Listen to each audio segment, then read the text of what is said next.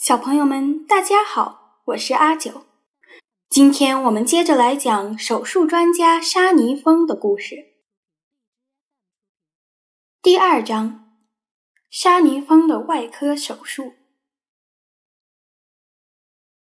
躲在地底深处的夜蛾幼虫说道：“如果在白天出去遇到沙尼峰，就完蛋了。”夜蛾幼虫白天躲在地底下。到了晚上才会跑出来吃植物的叶子。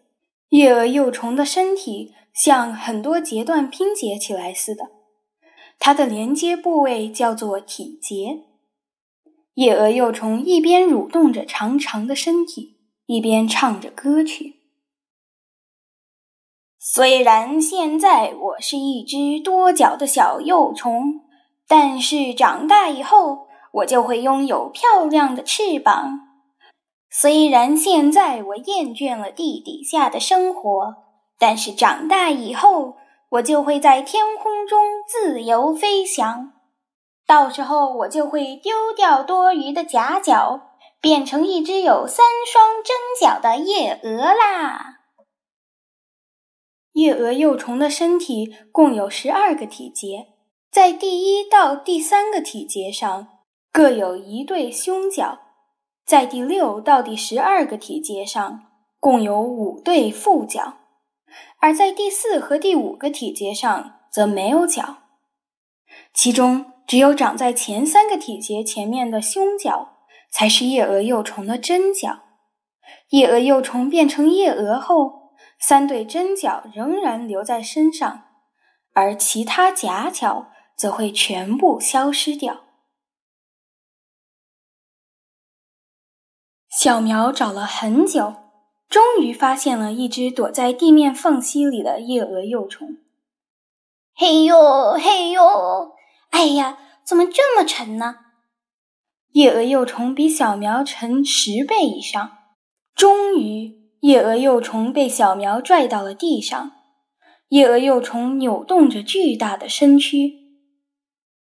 好了，开始动手术吧。小苗张开嘴巴，用力咬住了夜蛾幼虫的脖子。夜蛾幼虫拼命的挣扎反抗。我可不能被这个大家伙压在下面呐！小苗小心翼翼地躲到夜蛾幼虫的旁边，轻轻地骑着夜蛾幼虫的背上，然后将自己的腹部翘了起来，将毒针刺进夜蛾幼虫头部与第一个体节之间。因为这里正好是夜蛾幼虫皮肤最薄的地方，比较容易遮入。小苗在刺入毒针后停留了一会儿才拔针，因为要确认进针效果。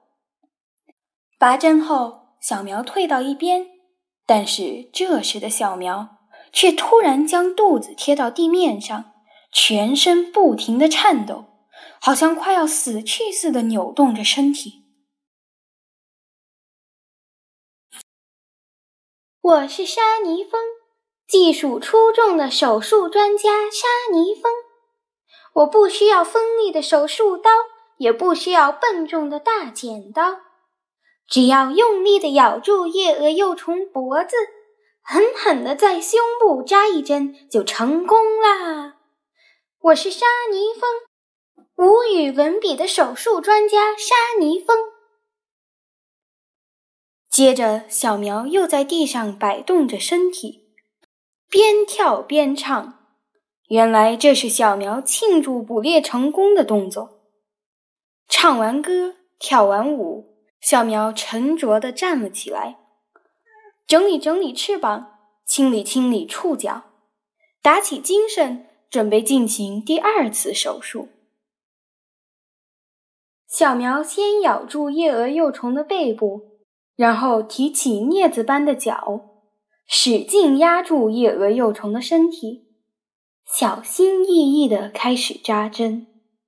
小苗念咒语似的自言自语道：“好，就从第二个体节开始吧，然后是第三个体节，第四个体节。”小苗一边说，一边慢慢地按顺序扎针。像精确测量过似的仔细进行手术。小苗扎完第四个体结后，慢慢地拔出毒针。夜蛾幼虫此时已几乎无法动弹。小苗走到夜蛾幼虫的头部，说：“现在就差最后一步了。”小苗张开大嘴，一口咬住夜蛾幼虫的头部。为了不使夜蛾幼虫出现伤口，小苗小心翼翼地一边咬一边按住气管。他的样子简直就是一位医术超群的手术专家。如果咬得太重的话，这家伙就会死掉。小苗每咬一次，就会仔细观察夜蛾幼虫的状态，反复咬了二十次左右后。才离开夜蛾幼虫的身体。手术结束了，看来这次手术结果还不错呢。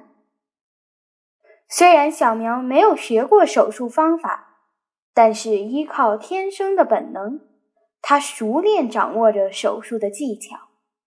这就是昆虫与生俱来的神秘能力呀！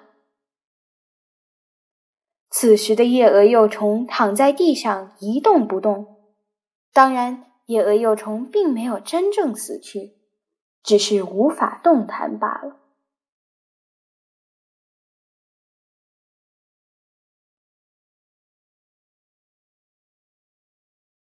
好了，小朋友们，今天就讲到这里。下周我们来看小苗的故事是怎样结束的。下周见。